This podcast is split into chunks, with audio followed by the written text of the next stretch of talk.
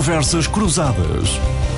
Muito boa tarde. Em instantes, Nuno Botelho, Manuel Carvalho da Silva e João Loureiro na análise da atualidade. A aprovação do Orçamento de Estado fornece ao Governo uma maior segurança para dirigir o país no cenário de incerteza da pandemia, mas o Primeiro-Ministro vê também reduzir-se o espaço de manobra para governar. A evolução da pandemia pode apressar o fim do ciclo político numa altura em que a questão da vacinação já domina a atualidade. Já lá vamos às medidas, mas do ponto de vista político, valeu ao Governo a aproximação ao PCP, o fosso aberto com o Bloco é significativo nesta altura, e o PSD, com o voto a favor de, ao travão de nova transferência antes da auditoria para o novo banco e também com a proposta para reduzir portagens. Bom, o PSD aumenta claramente a distância do PS e parece apostar no fim de ciclo, eh, com alguns analistas a dizerem que Rui Rio já se vê mais perto de ser Primeiro-Ministro, o que o leva a apostar em projetar uma imagem de alternativa a António Costa. Manuel Carvalho da Silva, bem-vindo. Como é que vai ser eh, depois do orçamento num ano 2021, que para além das presidenciais temos eh, autárquicas no outono, a altura em que se elabora o Orçamento de Estado para o próximo ano, e em que os partidos à esquerda vão competir entre si, num contexto de pandemia pandemia, com inúmeras dificuldades sociais, a provocar certamente consequências orçamentais e financeiras eh, muito complexas. O quadro está, no mínimo, complicado. Manuel, bem-vindo. Sim, eh, em primeiro lugar quero cumprimentar os nossos ouvintes e cumprimentar os meus companheiros. Eh, hoje são apenas companheiros de painel, não temos companheiras. Está um pouco desequilibrado, mas passemos à questão que colocou. Eu diria é que os cálculos políticos que alguns podem estar a fazer podem hum, partir de mais de ilusões do que de realidades, porque há um distanciamento muito grande eh, provocado pelas medidas que têm sido adotadas na nossa na, na organização da nossa vida. Digo eu que, em resultado disso, há um distanciamento dos cidadãos da vida política, da intervenção que nós não sabemos bem que efeitos podem estar a, a produzir. Isso por um lado. Por outro, hum, há, como o José referiu, eh, um tempo de presidenciais, um tempo de autárquicas que vai trazer, por certo, eh, fatores novos eh, e, e em função da observação por onde eu comecei, podem ser fatores novos também com alguma dimensão de surpresa.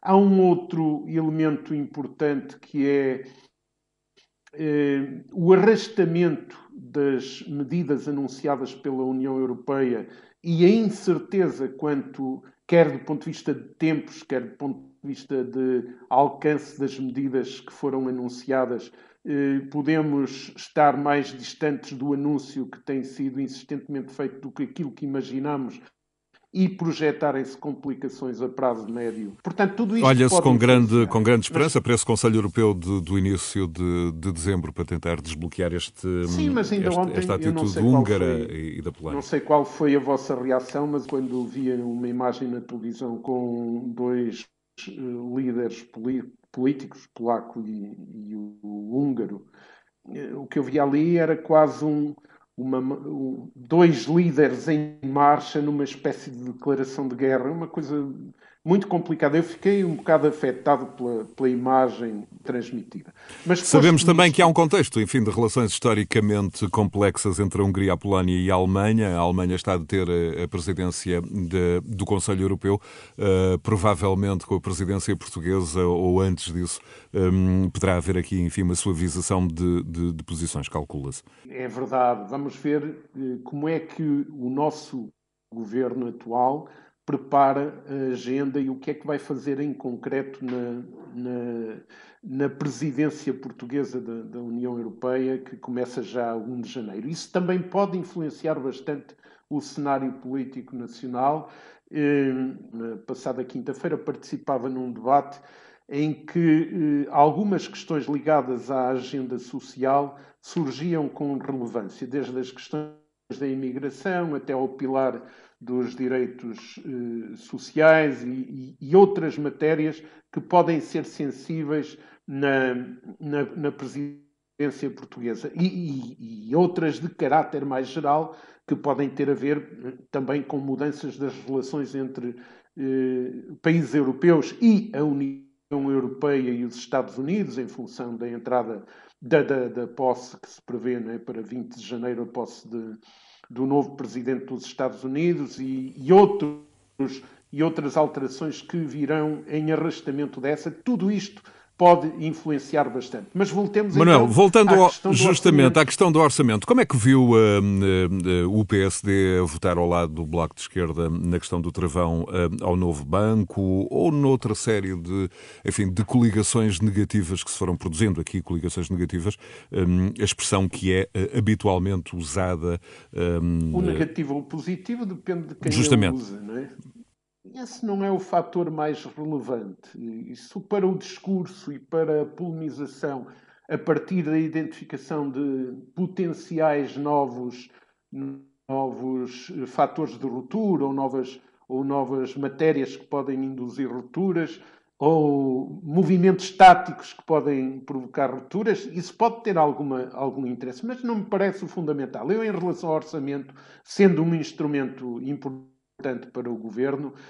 O, o, o, primeiro problema que noto, e são três ou quatro que eu gostava de relevar, é que o orçamento, eh, coloquemos-nos eh, no campo político que quisermos, fazemos uma constatação. Ele surge já desfasado, ou seja, foi constituído com, com alguns pressupostos que estão ultrapassados pela realidade acima de tudo por, por fatores que, que se ligam a, a, a, matérias que já referimos e a persistência da pandemia.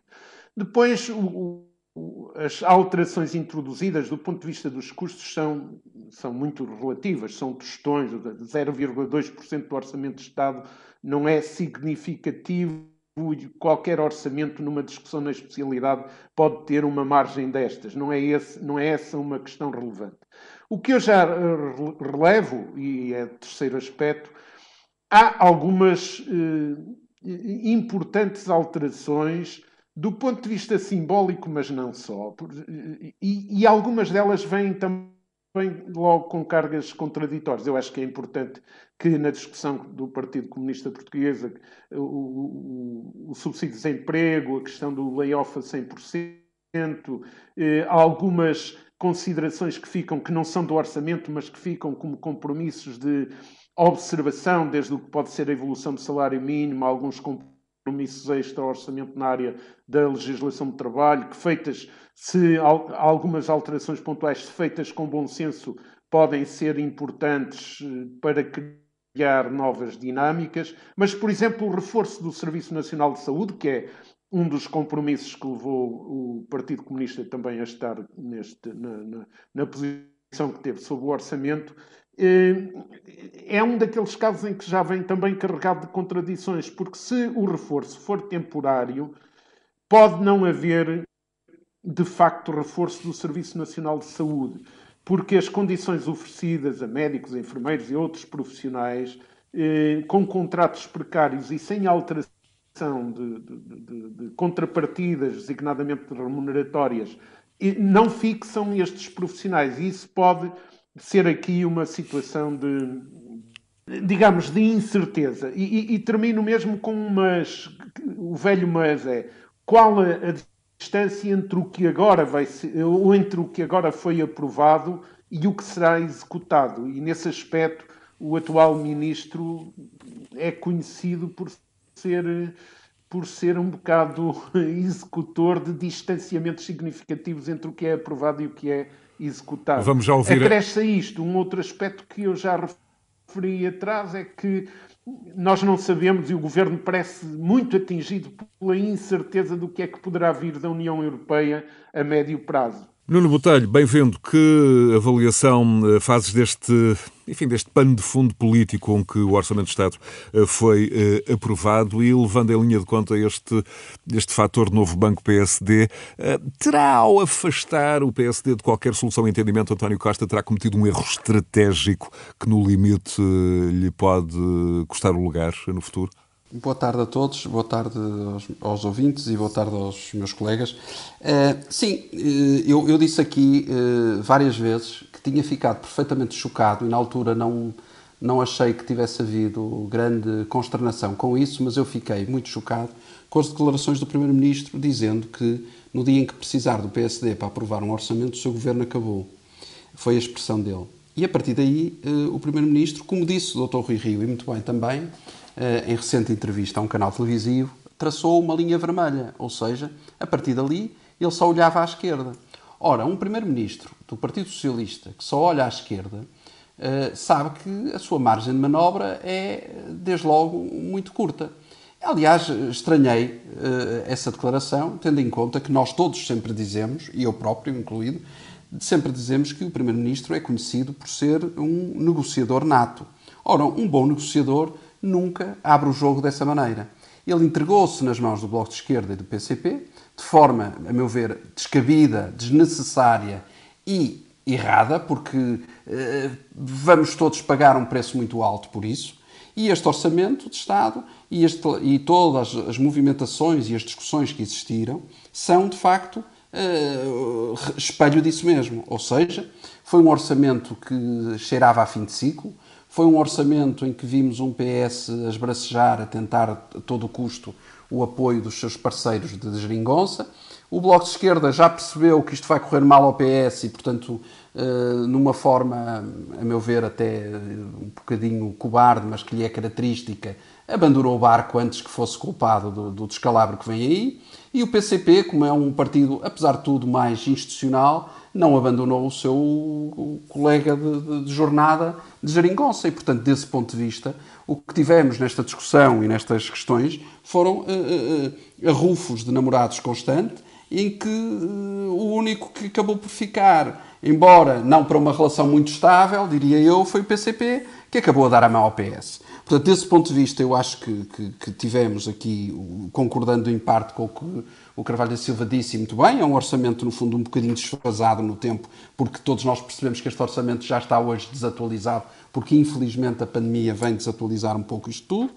Uh, também concordo que as alterações introduzidas são pouco significativas, concordo, embora, embora uh, isso tivesse acontecido, porque de facto, e tal como sempre disse, nós nunca deixamos austeridade e, portanto, não há grandes margens para grandes uh, devaneios eh, devaneios esses que muitas vezes o Bloco de Esquerda e o PCP se esquecem, porque se fôssemos atrás de tudo aquilo que eles pediram, de facto, dentro de um ano teríamos a Troika aqui, mesmo assim eu não sei se não teremos. Eh, aliás, vimos esta semana Mário Centeno, o Governador do Banco de Portugal, dizer que, atenção, não gastem aquilo que não temos e não prometam aquilo que de facto não existe para podermos, uh, uh, pelo menos, não ficar aqui com uma despesa pública estrutural uh, que nos pode a todos no, futuro vir a ter consequências muito complicadas.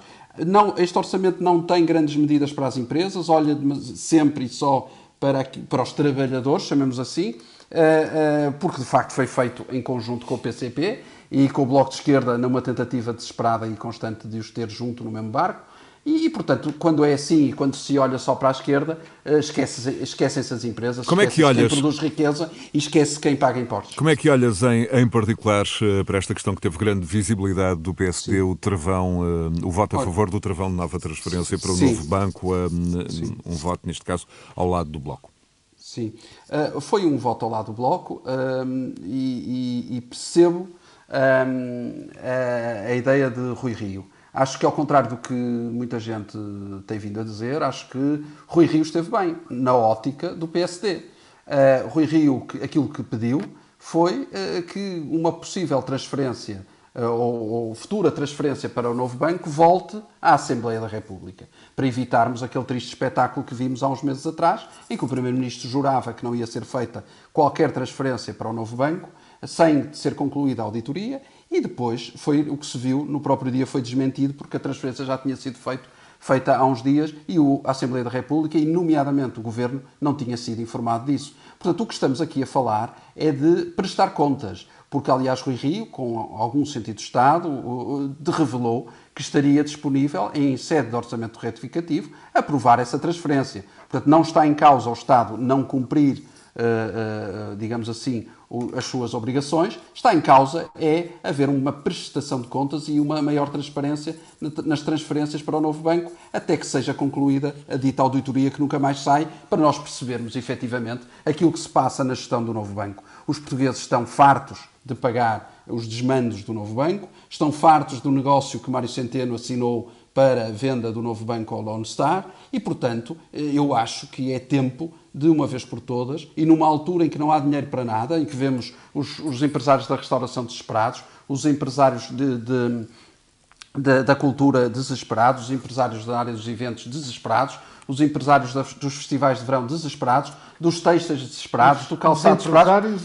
Trabalhadores. Eu ia, eu, ia, eu ia lá chegar, e quando eu digo os empresários, eu, eu estava a elencar uma série de, de, de, clusters, uma série de fileiras. Quando eu digo os empresários, os empresários estão desesperados, fundamentalmente, porque veem cada vez mais dificuldade em cumprir as obrigações para com os seus trabalhadores. E quando assim é, não há empresário correto, não há empresário sério que não fique incomodado. E é isso que me preocupa, ver que há dinheiro para desmandos, há dinheiro para coisas que não se justifica, dinheiro para Mas, coisas que de facto oh, muitas oh, Nuno, sim, diga. Claro, claro, faz favor. permita-me uma pergunta. Claro, Mas onde claro, é que não. identifica os desmandos? Eu, eu olha, peço desculpa ao professor eu, eu, Loureiro. Não, eu, eu identifico, olha, a TAP é um desmando, a meu ver. Sem ter feito uma análise e um plano de reestruturação, se calhar não valia a pena ter injetado o dinheiro da forma que foi injetado quer outro. Este ano, no Já agora deixa-me só, estão deixa previstas só verbas ainda para o BPN. Vão estão previstas verbas, verbas ainda para o BPN. Para a rua mais de 2 mil trabalhadores. Infelizmente, lamento profundamente, mas não foi nada que eu não tivesse dito que ia acontecer. E na altura disseram que eu estava maluco e que, e que o dinheiro era exatamente para evitar os despedimentos. Mas não, eu sempre disse que isso iria acontecer. Nuno, já persegues, deixa-me só lamento, introduzir aqui um elemento, um elemento noticioso. Rui Rio, na linha, na linha do, um, da, da, posição assumida do novo banco, disse na última sexta-feira, em relação à TAP, Sim. que um, jamais colocaria dinheiro na TAP sem o eu conhecimento sei. prévio do plano de negócios. Era só esta precisão. Sim, um... foi o que eu disse em julho, quando a Associação Comercial do Porto interpôs uma providência cautelar tentando impedir a injeção de capital sem condições da, da, numa, numa empresa que, que, nós todos já percebemos que vive sérias dificuldades e que está uh, falida, não é? Muito bem. Desse ponto de vista, e quando eu digo isto, digo também para o novo banco. Nós estamos sem saber hoje qual é a gestão, de que forma é que estão a ser vendidos os ativos, a quem, de que forma, a que preço. E, e, sem saber isso, e acho que foi isso que o PSD disse, sem saber isso, sem termos claro essa questão, o dinheiro dos contribuintes portugueses não deve ir sem condições para o outro lado. E é isso que eu acho e concordo com essa posição. Muito bem. Professor João Loureiro, professor de Economia da Universidade do Porto, bem-vindo. Muito obrigado por uh, estar de novo uh, neste espaço. Na perspectiva orçamental, que é uh, sobretudo política, vem aí ou não, do seu ponto de vista, um quadro de ingovernabilidade e talvez ainda mais complexo, um quadro de ingovernabilidade no atual quadro parlamentar, no atual cenário parlamentar e mesmo num cenário parlamentar que possa resultar uh, de uma projeção que, nesta altura, seja feita a partir das sondagens uh, conhecidas. Como é que, como é que olha para estas variáveis e, e, sobretudo, como é que olha para este ponto de vista que, de alguma forma, o Nuno Botelho e o Manuel Carvalho da Silva já, já referiram de um orçamento com diferentes inputs, de diferentes vontades. Há quem diga que é um orçamento montado, elaborado, estruturado, como se o país vivesse um ano normal e este ano é tudo menos normal. Boa tarde, boa tarde a todos, aos, aos ouvintes, boa tarde aqui também aos, aos colegas aqui que participam nestas, nesta conversa cruzada ou nestas conversas cruzadas entre nós. Um, o tema da questão da governabilidade ou ingovernabilidade do país. Um, de facto, eu acho que uh, os sinais que existem apontam no sentido de que uh, não teremos estabilidade governativa até ao fim da, da legislatura. É, mas isto resulta, eu diria, um pouco do bocado original, que é, de facto, termos um governo minoritário, eh, sem o apoio parlamentar formalizado, o que aconteceu na primeira legislatura, e porque, apesar de tudo, estamos já com, numa segunda legislatura com um governo minoritário, portanto, não é muito habitual, digamos, governos minoritários aguentarem duas, duas legislaturas. É, aliás, o, o processo digamos, que conduziu à aprovação do orçamento eh, reflete exatamente isso. Eh, um orçamento do Estado deve ser o reflexo de decisões estruturais, estruturantes da economia, da sociedade, etc.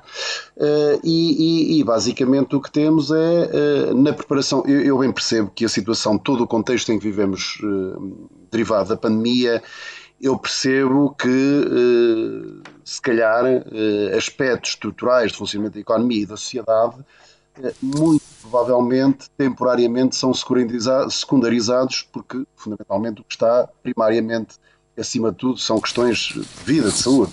E, portanto, de alguma forma, eu percebo que a própria construção do orçamento, digamos, sendo feita nesse contexto, digamos, provavelmente a preocupação eh, de um governo, de qualquer governo, nestas circunstâncias, se calhar, não seria olhar muito para questões de muito longo prazo, seria resolver os problemas mais de curto prazo. Mas mesmo assim, o que me parece é que todo este, conforme eu dizia, este processo de que levou à aprovação do orçamento, digamos, é um processo muito, muito frágil.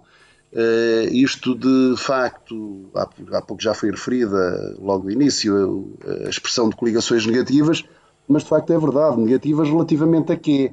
Ou seja, o que nós temos é um orçamento que basicamente, digamos, o que está em causa é não ser aprovado, porque sabia que à partida, a ser aprovado, digamos, com um voto positivo, uh, muito provavelmente seria apenas pelo Partido Socialista, o que de facto veio a acontecer.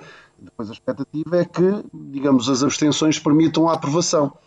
E, portanto, todas aquelas decisões que agora foram tomadas, digamos, no âmbito mais da discussão na, na especialidade, eu diria que, que é como o é que é, normal. O professor, e como é que o professor João Loureiro olha para, este, para essas uh, decisões? Um, há pouco ficou subentendido na intervenção de Manuel Carvalho da Silva que, uh, enfim, muitas das decisões ou, ou ou do governo, ou sugestões nesta altura eh, colocadas, eh, por exemplo, eh, pela, pela, pelo Partido Comunista ou pelo PAN, poderão nem sequer se concretizar.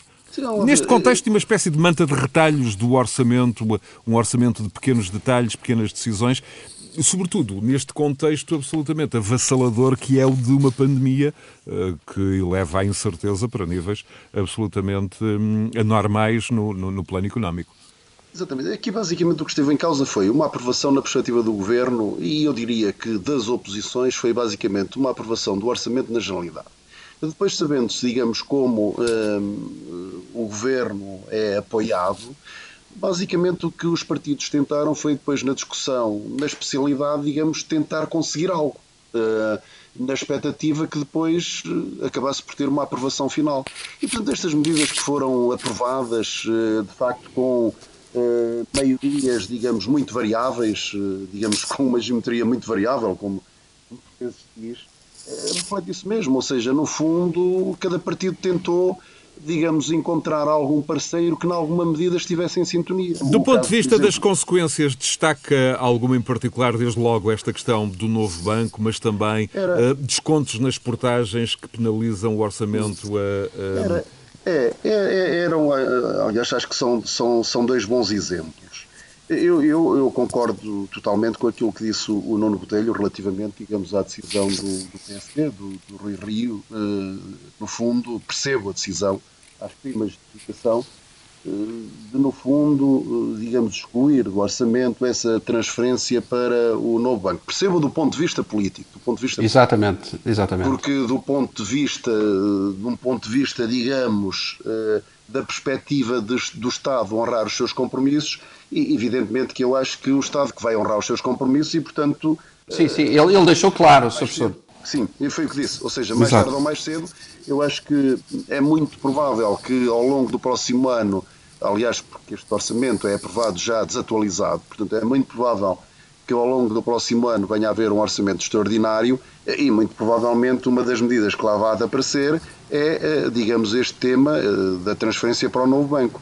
Vamos lá ver, porque o pecado original do novo banco não está, eu diria que este é o caminho a que naturalmente, digamos, isto é, um, um, digamos, chegamos a esta altura em função do caminho que foi percorrido. E o caminho tem muitos anos, não é? Portanto, é um caminho, desde logo, de tomar decisões que têm responsáveis, digamos. São aqueles, todos aqueles que tomaram decisões de novo banco, são aqueles que tinham obrigações de fiscalização e que não fiscalizaram, mas depois, se avançarmos mais no tempo, é o processo de decisão de resolução, porque é que a decisão foi aquela, é o processo de venda, porque é que o contrato foi aquele, e, portanto, eh, também se sabia à partida, digamos, quem está minimamente dentro destes temas, sabia que à partida, havendo uma garantia, tendo os acionistas, os novos acionistas do novo banco, uma garantia de capitalização de quase 4 mil milhões por parte do Fundo de Resolução, evidentemente... De estranhar seria que não, a, que não fosse usada essa claro, garantia. Mas é que há uma razão muito simples para isto.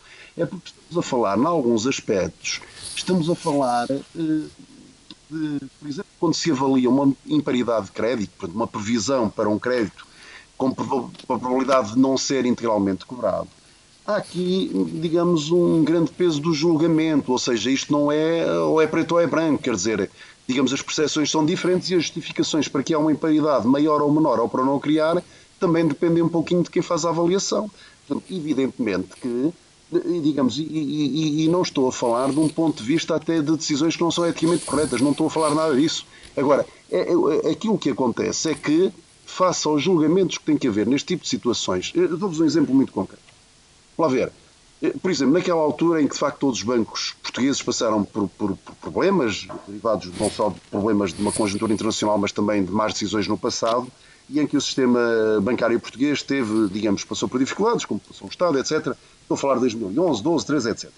Ora bom, nessa altura, por exemplo, os bancos, conforme se sabe, eh, eh, eh, receberam, digamos, como não receberam os créditos, por exemplo, receberam imóveis. Estou a falar de empresas de construção, de promoção imobiliária, famílias, etc. Vamos ver, uma boa gestão naquela altura desses ativos, dos imóveis recebidos, não poderia passar por uma venda, digamos, em massa. Porquê? Porque isso iria desvalorizar enormemente no mercado, os preços cairiam muito e, portanto, não se valorizariam os ativos que, que existiam. E, portanto, o normal era os bancos, de uma forma progressiva e, dentro daquilo que o tempo permitia, gradualmente irem vendendo. Então, bom, se um banco, eh, dando um exemplo, se um banco tem uma garantia que, mesmo que venda desvalorizado, é compensado por isso, porque é que ele lado está com preocupação? Não tem qualquer estímulo no sentido claro, de claro, fazer o contrário. Eu, eu, diria que quando aquela garantia é prestada, eu ou qualquer pessoa, digamos, que olhe minimamente, com os olhos minimamente abertos para este tipo de tema, evidentemente que sabia que aqueles valores iam ser usados. Aquela fatura ia chegar, a fatura ia chegar. Sabia, mas também se sabia que mais adiante viria o problema político. Pois, mas aí é que está. É quando isto foi decidido, quando este contrato foi feito, digamos, os partidos políticos, o governo, digamos, o governo naturalmente não se manifestou, tomou decisão, mas os próprios partidos da oposição ficaram calados. Sabendo-se que, quer dizer, quem estava eu, atento, que uh, uh, mais adiante as coisas iam surgir. Ora, naturalmente, quando todos os anos falamos em valores muito próximos de mil milhões de, de, de euros de transferência do Orçamento de Estado para o Fundo de Resolução, que por sua vez depois é transferido, digamos, para, para, para um banco, evidentemente que depois isto levanta questões políticas. Políticas claro. no sentido que o eleitor comum não percebe. O eleitor claro. comum não percebe. E, portanto, mais tarde ou mais cedo, e perante, naturalmente, este tipo de argumentação, que é racional, de se dizer que, de facto, há tantas necessidades no país que é necessário suprir, é muito difícil explicar ao cidadão comum porque é que se transferem mil milhões de euros todos os anos para um banco. E, portanto, o tema político havia de vir aí. A questão, eu acho que foi, eh, digamos, eh, a questão ganhou agora mais visibilidade de facto quando, há algum tempo, digamos, o PSD digamos, levantou algumas questões relativamente, digamos, a algumas vendas e os preços a que foram vendidos, etc. Eu não estou, eh, reparem, do ponto de vista técnico, eu não estou a dizer que os preços são adequados ou não são, nem me estou a meter nisso. O que eu quero dizer é que, do ponto de vista político, de facto, conhecendo-se, digamos, os valores dos ativos em si e depois os valores de venda, de facto, há ali um grande desfazamento. E do ponto de vista político, nomeadamente da oposição, que não esteve envolvida digamos, no contrato que foi realizado, é óbvio que pergunta, ou tem o direito de perguntar, se justifica diferenças tão grandes. Sr. João Loureiro. É preciso, só para concluir, é preciso lembrar, é preciso lembrar que eu, havia um banco queria... chamado Banco Espírito Santo e que deu origem a dois bancos, que foi o Banco Bom e o Banco Mau. Uh, e, e, portanto, verdadeiramente, o dito Banco Bom eh, digamos, as pessoas, o cidadão comum, entendia o Banco Bom como um banco que não necessitaria de tantas transferências do Fundo de Resolução. E, portanto, basicamente o que está aqui em causa é, eu diria, que é precisamente isso. Eu acho Sr. João que... Oleiro, e do ponto de vista do dano eu... reputacional hum, nas instituições hum, de crédito internacionais, até eventualmente na cotação da nossa dívida pública, há aqui não, algum elemento é... ou, ou o mercado já descontou rigorosamente, o fator rigorosa, político. Rigorosamente nenhum. Estamos numa situação, estamos numa situação em que, inclusivamente, a própria aprovação do Orçamento do Estado é muito, estava muito tremida, não sabíamos exatamente como é que tudo podia terminar. Estamos numa situação em que o déficit é elevado, a dívida pública aumenta, é evidente devido ao contexto, todos sabemos. Mas de uma forma insólita, a taxa de juros da dívida pública há 10 anos Exatamente. atinge valores marginalmente negativos. Exatamente. O que é que isto quer dizer? Isto mas... quer dizer que as taxas de juros da dívida pública não têm, e respondendo à sua questão, os mercados, como nos veem, veem desta maneira. Basicamente, o que temos é, nesta altura, e, mas isto só vale para o curto e médio prazo, independentemente das decisões que se tome, porque se sabe que o BCE serve de respaldo claro. mesmo às neiras, a taxa de juros está nos níveis que está. Como é que é possível? Reparem, nós tivemos taxas de juros no mercado secundário há 10 anos, de 15 a 6, 17% ali em 2011, 2012. O que é que explica a taxa de juro ter vindo a cair e ser, ter agora um valor novo?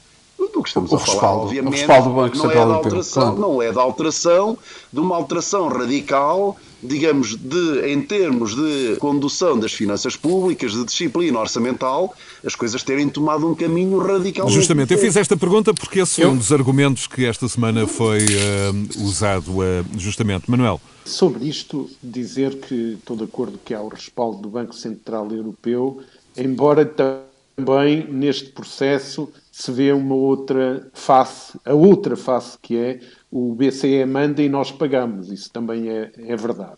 Mas, eh, mas o que acabou pagamos de menos, ser pagamos menos.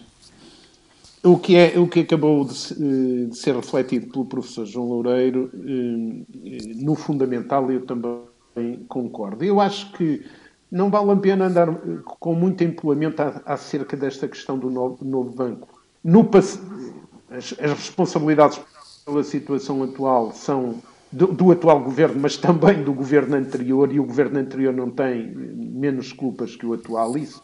Mas dando isso por adquirido, acho que eh, aquilo que for disputado na sociedade que leve a que finalmente se conheça, exista e se conheça uma auditoria credível no sentido de ser dirigida à questão sensível que, que o professor João Leireiro explanou, para que o comum dos cidadãos eh, saiba se de facto houve vendas ao desbarato, não houve vendas, vendas ao desbarato, o que é que se passa, e se a questão agora eh, levantada no Parlamento conduzir aí, ou a decisão do Parlamento conduzir aí, não será negativo, será positivo.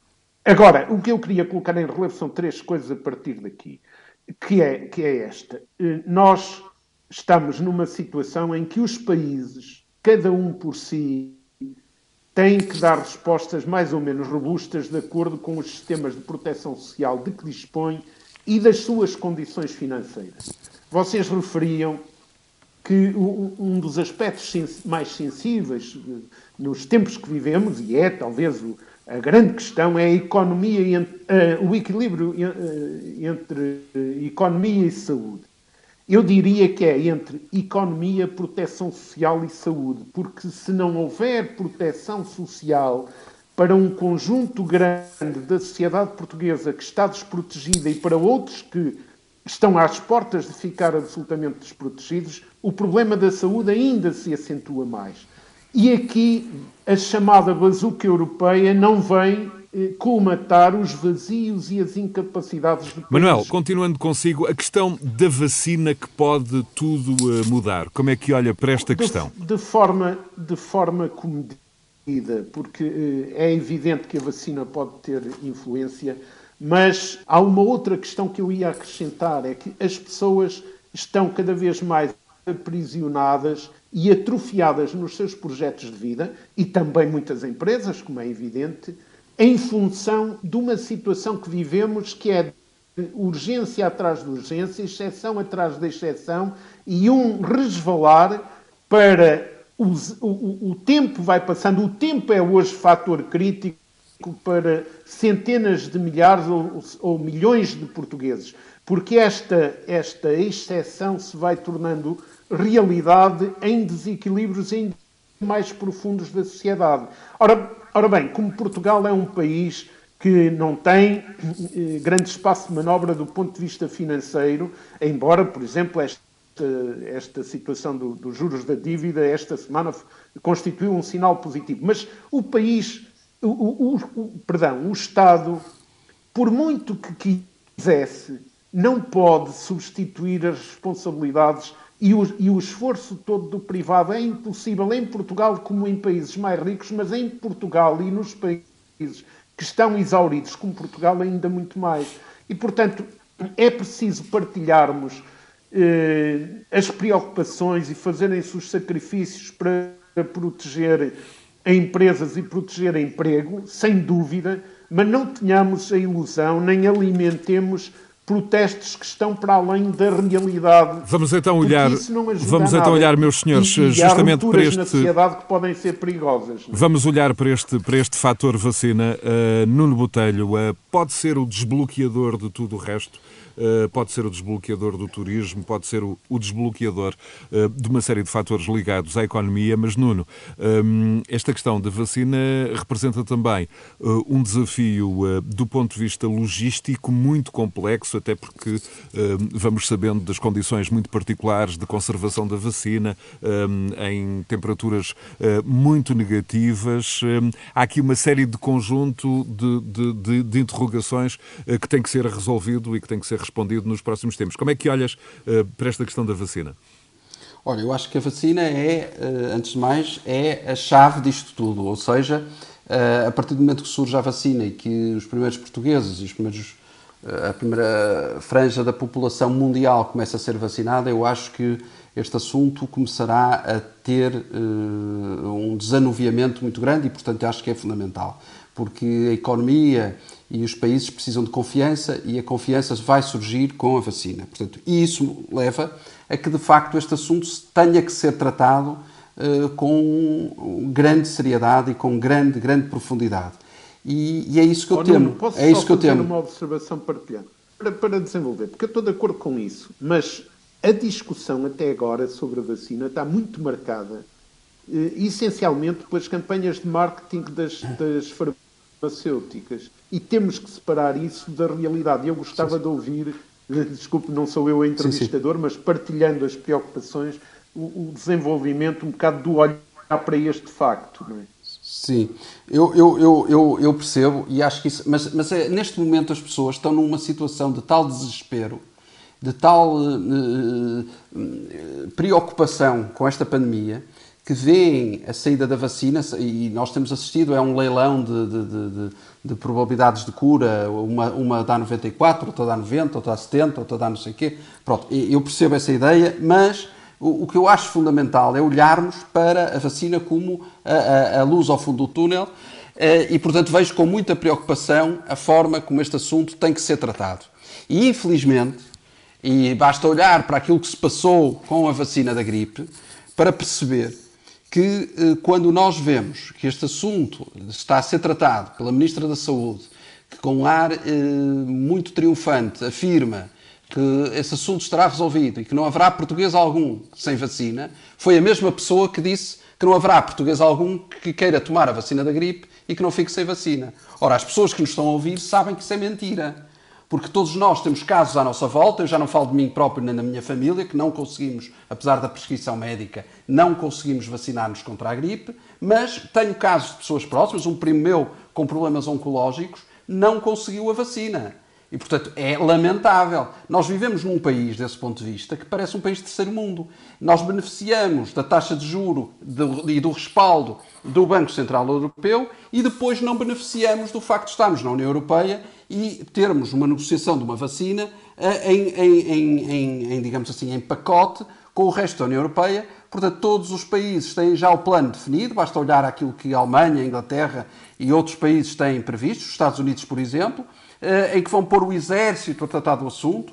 E aqui, a única coisa que sabemos é que, logisticamente, vai ficar armazenado algures em Coimbra, Esperemos que não seja numa coisa tipo paiol tancos ou qualquer coisa assim do género, mas espero sinceramente que o assunto seja tratado como deve ser. E espero, a bem de, de, também do ponto de vista político, porque serão sacadas todas as responsabilidades deste governo, se tal não correr bem. E é fundamental que corra. Para isso, eu apelo mais uma vez a que as Forças Armadas sejam de facto envolvidas neste processo, porque eu não vejo instituição ligada ao Estado com mais capacidade para tratar desse assunto que as Forças Armadas, que de facto são aquilo que eu diria resta nas instituições ligadas ao Estado, é aquilo que resta de, de ordem e de disciplina que tanto precisamos para um processo tão complexo como este. Professor João Loureiro, desta questão e, sobretudo, este desafio logístico de proporções absolutamente inéditas. Bom, eu confesso que não estou particularmente preocupado. É preciso percebermos que somos um país de apenas 10 milhões de habitantes, não é? Portanto, é... agora, evidentemente que é necessário fazer as coisas atempadamente é... e eu estou convicto relativamente à existência ou não de vacinas, digamos, para todos nós, pelo menos, quer dizer. Eh, Sim, eu, não estou, eu, eu também não estou. Desculpe só interromper, eu também não defendo que seja para todos, peço desculpa de interromper. Mas que seja pelo menos para os grupos não, de risco. Eu digo para todos, para, para quem mais prioritariamente. Exatamente. E isto Exatamente. até presumo que há de ser feito faseadamente, porque as vacinas claro. não vão aparecer no dia em que aparecerem, não há de aparecer vacinas para toda a gente. Portanto, há de ser um processo faseado e aí uh, vai ter que haver escolhas. Evidentemente, escolhas que vão ser feitas por prioridade vão ser sempre criticadas, se não for, digamos eh, se a escolha for uma é criticada porque devia ser de outra maneira, se fosse outra maneira é criticada porque devia ser da anterior e, portanto, isso vamos ter sempre esse tipo de polémicas porque, é, digamos, até porque se trata de um tema relativamente ao qual toda a gente tem uma opinião. Ehm, agora, eh, aquilo que eu vou percebendo, aquilo que vou lendo na comunicação social, é que relativamente à quantidade propriamente, isso presumo que não será um problema, porque aquilo que eu percebi é que as compras, as encomendas das vacinas estão a ser feitas às várias, aos vários laboratórios, estão a ser feitas pela União Europeia para o conjunto de países na União Europeia. E, portanto, aquilo que, que eu penso que é o razoável que vai acontecer é que a distribuição, à medida que elas vão, ser, vão, chegar, vão chegando, vão ser distribuídas proporcionalmente à dimensão de, da população de, de cada país. Portanto, sob esse ponto de vista, de abastecimento propriamente dito, penso que não haverá, digamos, dificuldades, seguramente não haverá discriminação, e, portanto, o problema depois logístico da distribuição já interna, eu, apesar de tudo, confesso, quer dizer, independentemente de irmos atrasados, eventualmente, faça planos que outros já têm, mas somos um país com apenas 10 milhões de habitantes, portanto, também acho que por aí não vai haver problemas. Eventualmente poderá haver outro tipo de problemas na minha perspectiva. É saber. É saber, é saber, é saber de facto, nós estamos num processo, vamos lá ver, eu, como todos perceberão, eh, digamos, tecnicamente, em termos de vacinas, eu sou um leigo absoluto, quer dizer, portanto, é propriamente sobre eh, a tecnicidade, digamos, da forma como chega à vacina que eu me pronuncio. Agora, o que eu eh, consigo ler e interpretar é, é que, de facto, face ao processo que é habitual da criação de uma vacina, trataram-se aqui de processos muito mais acelerados. É certo que também estiveram envolvidos houve muito mais iniciativas do que aquilo que é, que é habitual, porque no fundo estamos a falar de uma vacina para todo o mundo e para quase toda a gente, e portanto, até do ponto de vista comercial, digamos, é algo muito interessante para os laboratórios. Mas, mas a realidade é que sabemos que, face ao que lemos, que isto foi um processo acelerado para chegar a uma vacina. E, portanto, na realidade, nós também não conhecemos, digamos, cada, cada laboratório a percentagem de eficácia da vacina ou está em vias de criar, mas, digamos, face àquilo que ouvimos, nós não sabemos em rigor, por um lado, qual é a vacina mais adequada e mais adequada sob, sob várias vertentes. Por um lado, na vertente da eficácia, mas também, conforme já foi referido, por exemplo, na vertente da conservação.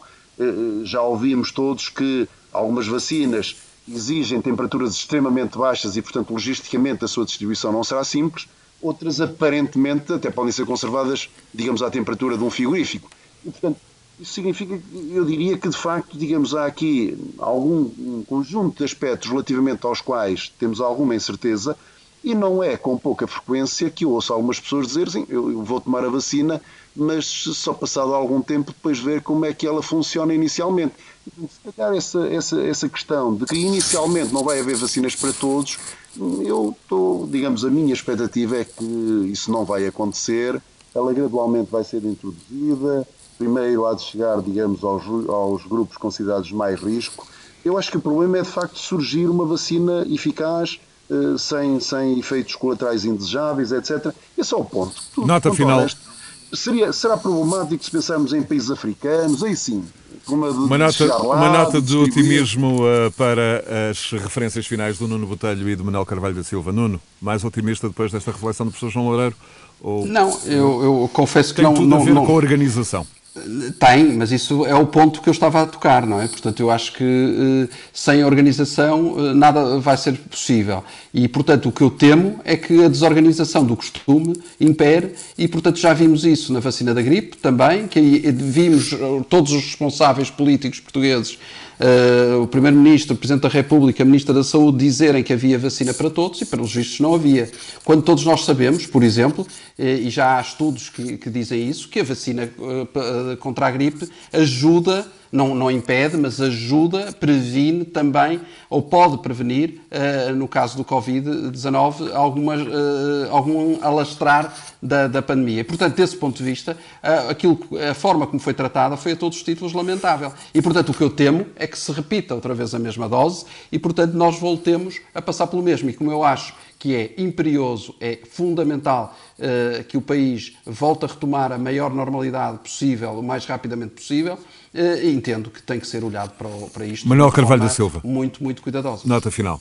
Eu estou na idade de ter acesso, ou dever ter acesso à vacina da gripe, ainda não tive, mas estou com esperança porque parece que por estes dias haverá a distribuição de uma nova, de uma nova remessa, eh, mas é claro já que não vai chegar a todos. Eu acho que o governo talvez tenha confiado demasiado no mercado e o mercado falhou. Agora a vacina eh, contra o, o contra tarde. O, o vírus é, como disse o professor João Loureiro, está inserida numa organização e numa distribuição a nível europeu. E a partir daqui, eu devo dizer que também não, não sejamos permanentemente criticistas. Nós eh, há discursos sucessivos sobre o descalabro em que estamos, etc. Nós não estamos em descalabro comparado com outros países e, do ponto de vista Sim. organizacional, também nada pré-determinou que não sejamos capazes de nos organizarmos e tenho confiança que vai haver organização e que, desde que haja ponderação, eh, a vacina com esta vai nota, ser um, com esta nota do otimismo. túnel com esta nota de otimismo com, eh, com e esta luz ao fundo do túnel eh, referida pelo Manuel Carvalho da Silva, chegamos ao fim de mais um Conversas Cruzadas. Manuel Carvalho da Silva, Nuno Botelho, João Loureiro, disponíveis a qualquer hora em rr.sap.pt e também nas plataformas habituais de alojamento de podcasts, Google Podcasts, o iTunes e o Spotify. Continuação de Bom Domingo.